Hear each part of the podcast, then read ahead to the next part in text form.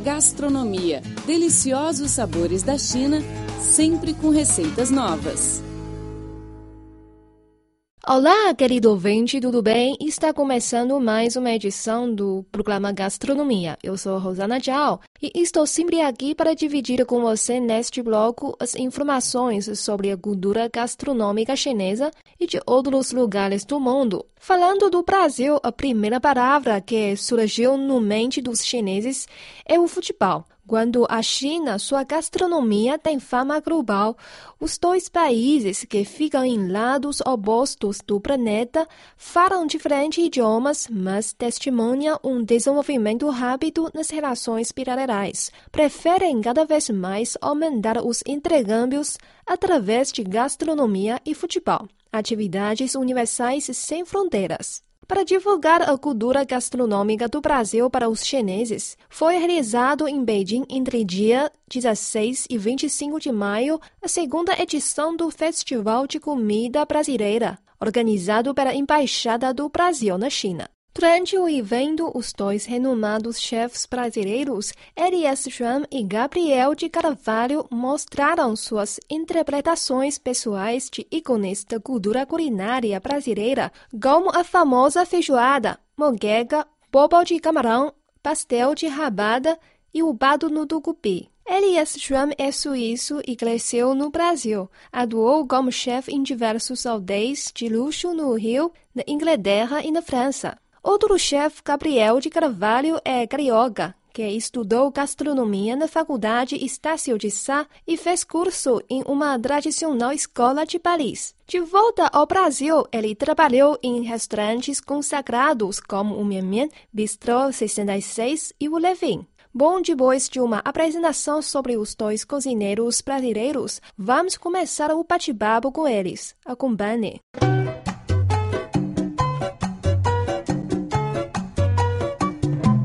Mais interessante é que eu percebi os sabores do Brasil. A Rosana ficou assustada com o azedo do maracujá, muito assustada. E eu disse: Olha, coloque quatro saquinhos de açúcar no negócio. Não, mas é muito açúcar. Claro que eu estou brincando, né? Mas eu coloco três saquinhos de açúcar no café aqui, porque eu não gosto de nada amargo, eu não me adapto. E, e, e o brasileiro tem a cultura do cana, da cana de açúcar isso faz com que a gente use muito açúcar, é, né? contrário dos chineses usam pouco açúcar e pouco sal, sal também. Sal, eu percebi isso. Então eu percebi o, o que, que eu quero dizer com isso. Eu percebi que vocês, em todos os pratos que eu experimentei, não experimentei a feijoada. Infelizmente não vai dar. Servida só no almoço, é só no jantar, desculpa.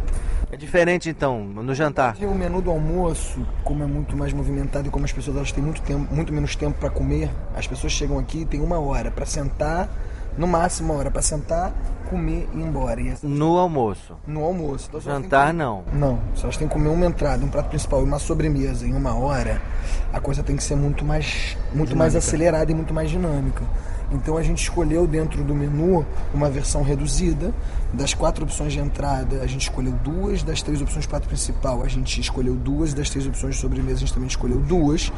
Que a gente julgou que eram as mais rápidas, as mais fáceis, as mais práticas de serem executadas pela equipe do hotel, que essencialmente são chineses, obviamente, para que a gente não se enrolasse. A feijoada é um prato mais elaborado, é um prato que é um prato para ser comido mais à noite, com mais tempo, com mais calma, com mais muito interessante. Eu nunca ouvi falar isso no Brasil, comer feijoada à noite. É Mas como as pessoas aqui jantam 5 e meia da tarde, 6 horas, então para nós nem é noite, né? E no Brasil, quando a gente faz um almoço, geralmente esse almoço não sai antes das duas e meia da tarde, então fica mais ou menos a mesma coisa, né? Fica muito próximo, né, né Lia? Fica, é, com certeza, com certeza. O pessoal come muito cedo aqui mesmo, comparado a... Bom, o que eu estava querendo dizer antes é que vocês usaram é, os sabores brasileiros, mas tudo assim, piano, pianíssimo, como a gente diz em aulas de, de, de música, muito suave, né? Pianíssimo, aquele sabor bem discreto, não tinha nada muito forte. E eu noto, eu já comi em dezenas de restaurantes aqui, porque gosto do assunto e não é à toa que eu estou ajudando a Rosana a fazer o programa Gastronomia. Porque eu gosto do assunto, me interesso pelo assunto. E, e em alguns lugares aqui, Elia, eu não sei há quanto tempo você está aqui em Beijing, não sei se você já veio outras vezes, mas a gente encontra um, um, alguns pratos que são temperados assim com você pega um, uma cabeça de peixe e você conta ali pelo menos 40 anéis de pimenta. É muita pimenta. Fica lindo o prato, mas você não consegue comer aquela pimenta toda, né? Outras coisas como cominho, curry, os temperos que vêm ali do Paquistão, que vem ali aqui da Indonésia, vem de Taiwan, que eu comi uns espetinhos um dia desse, e parecia anestesia de dentista, um negócio na boca, assim, ardia e ficava aquele negócio agindo um tempão. Tem um outro que parece o wasabi, que eles colocam na, na, na, na salada, eu estou falando verdade, que parecia gasolina. Eu comi, e aí eu, na hora de respirar, aquele, aquele vapor do, do tempero... Retrogosto entrava aqui pelas minhas narinas, eu, eu fiquei com falta de ar no restaurante. E eu falei assim, por favor, na, da próxima vez, tentei dizer para eles não colocarem o tempero. Eles entenderam que era um tempero muito forte.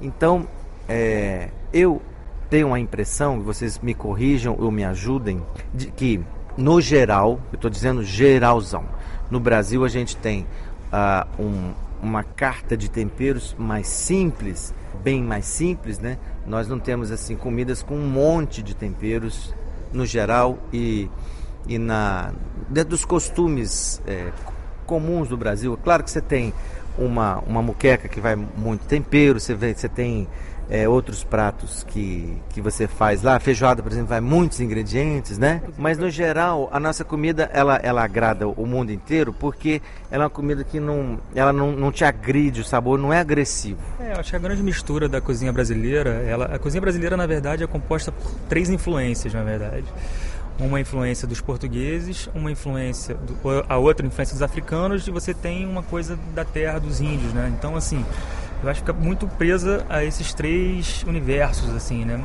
A cozinha brasileira é muito nova, né? A gente está, ah, enfim, não tem, não, tem, não tem muita história como a cozinha chinesa tem, né? As cozinhas chinesas têm muitas vertentes, né? A, a, vertente do ácido, a vertente do doce, a vertente do picante é sempre presente nos pratos, né?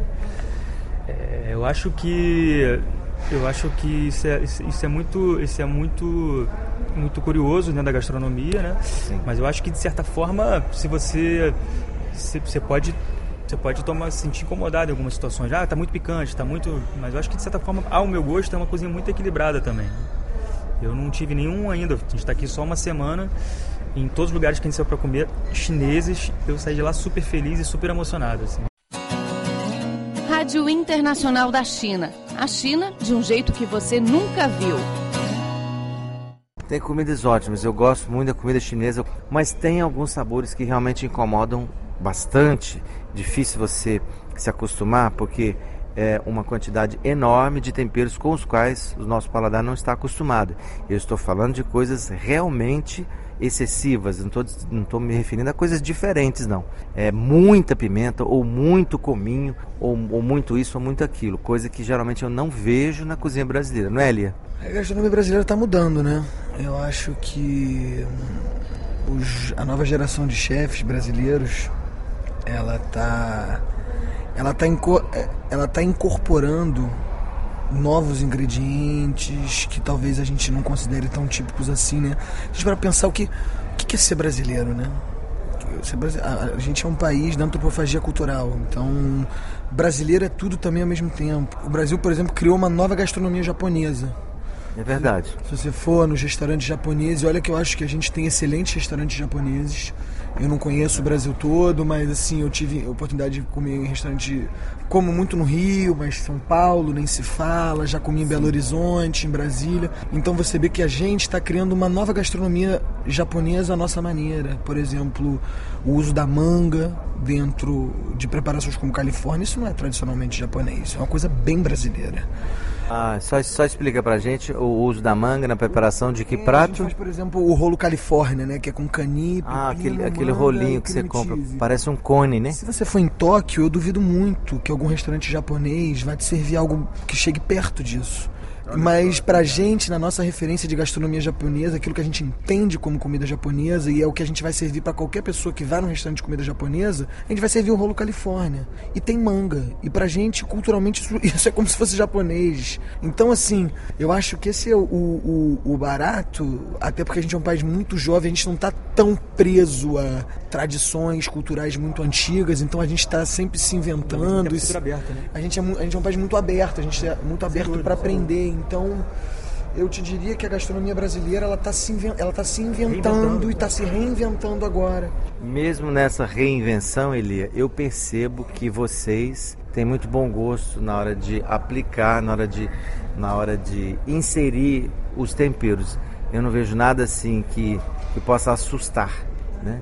Você consegue sentir o sabor de todas as coisas e quando você acaba de comer, você não se sente pesado. Quando a comida é muito temperada, ela parece que até cansa você, não é essa impressão que você tem também, Lio? Olha, isso acho que tem muito a ver com, com a forma, com a minha formação do Gabriel, assim, apesar de ser brasileiro e ter trazido comida brasileira, a minha formação ela, ela, ela, foi toda feita por chefes franceses e eu tenho uma tradição, eu tenho uma cultura gastronômica muito francesa na minha formação. Sim. Então, se você for na França e, ou você for comer comida francesa ou moderna ou antiga, você vê que eles têm uma super preocupação com isso. Não, não sal demais, não pimenta demais. Eles têm uma grande preocupação em equilibrar os sabores, um pouco de ácido, um pouco de doce, um pouco de crocante, um pouco de macio. Então, é, vamos dizer que o Gabriel e eu, a gente acaba que, acaba que isso se reflete no nosso trabalho, na verdade, entendeu? Eu acho que, como você falou, a gente foi comer em alguns restaurantes tradicionais aqui chineses. Eu adoro, eu particularmente adoro, adoro. Achei, acho a gastronomia chinesa, o pouco que eu conheço, uma das maiores gastronomias do mundo. Assim, realmente, você vê que comida para eles é uma coisa muito séria a maneira de comer, você pede um monte de prato, bota no meio da mesa e fica girando aquele disco. Eu acho aquilo ali o máximo, né? Uma comida para ser compartilhada. Tem um que chama Hot Pot, não é? Eu gostei muito desse sistema e conheci um outro ali em Xidan nesse fim de semana, é, que é parecido com Hot Pot, só que a panelinha que vai na mesa, ela não tem água. Ela é uma panela com, com antiaderente e, e, ele traz umas vasilhinhas com pimentão, bacon, cebola e, e uma tigelinha com molho de ostra. E aí você coloca o molho de ostra, coloca pimentão, cebola, bacon, tudo e dá uma fritadinha e depois coloca o arroz, que já está pronto, mas precisa ser reesquentado, e faz assim um o que a gente chama em Goiás de mexido. Mexidão. É. Mas fica muito gostoso. Ou também parece o arroz colorido, né? Uhum. Que eles fazem no Brasil. Ele disse que o sistema ele inventou, né? Gostei muito, achei muito interessante. E, e a comida nunca vai chegar fria essa mesa. nunca vai ficar fria na sua mesa. É muito bacana o sistema do, do hot pot. Eu fiquei, eu fiquei impressionado. Isso, isso, na verdade, eu tive a oportunidade de comer em Portugal, não aqui ainda. Ainda vou, ainda vou buscar um hot pot pra gente ir é, força a questão, questão do social, né? Muito bacana isso, você ter que... Exatamente, eu estava pensando, é para você chamar um grupo de pessoas com as quais você realmente quer estar mais próximo, é. acho que não tem opção melhor, né? É uma, é uma coisa que também não é uma exclusividade daqui, né? O, se você pegar a fondue, por exemplo, a ideia da fondue é um pouco diferente. Fondue é também, é. Você tem a de queijo, que é tradicional, mais suíça, mas por exemplo, você tem a, a fondue chinoise, como os, os franceses chamam, né? A fondue a, a feita à moda chinesa, que é justamente um caldo e que você vai cozinhando legumes e carne dentro. Os japoneses fazem sukiyaki, shabu shabu, são preparações realmente para serem compartilhadas. Eu, eu acho. me lembro, quando eu morei no Japão, eles falavam mesmo aqueles filetes de carne é, bem fininhos, né? Aí eles chamavam de. Shabu shabu. então é, é uma coisa que a, a, a, a comida como. Né, a refeição, não a comida, mas a refeição como um momento de elo entre as pessoas, alguma coisa para ser divertida e compartilhada. E eu acho que os chineses eles têm uma, um senso disso bem evoluído. Então eu gosto. Eu, na verdade, estava até falando com o Gabriel, eu vou levar muita coisa daqui eh, para minha influência gastronômica. Eu, fiquei, eu pirei na quantidade de molho de soja que tem, molho de ostra, molho de não sei o que, saque, vinagre de arroz. Então, eu, na verdade, quando voltar pro Brasil, a minha cozinha brasileira vai ficar cada vez mais chinesa, eu acho. Ah. Pelo menos por um tempo. Rádio Internacional da China. A China mais perto de você. O nosso programa de hoje fica por aqui. Eu sou Rosana Zhao e muito obrigada pela sua companhia. Na próxima semana continuamos a conversa com Elias Strum e Gabriel de Carvalho, chefes responsáveis pela cozinha do segundo Festival da Comida Brasileira em Beijing. Os dois cozinheiros brasileiros vão compartilhar conosco mais informações sobre a culinária brasileira. Não perca! Até lá! Tchau, tchau!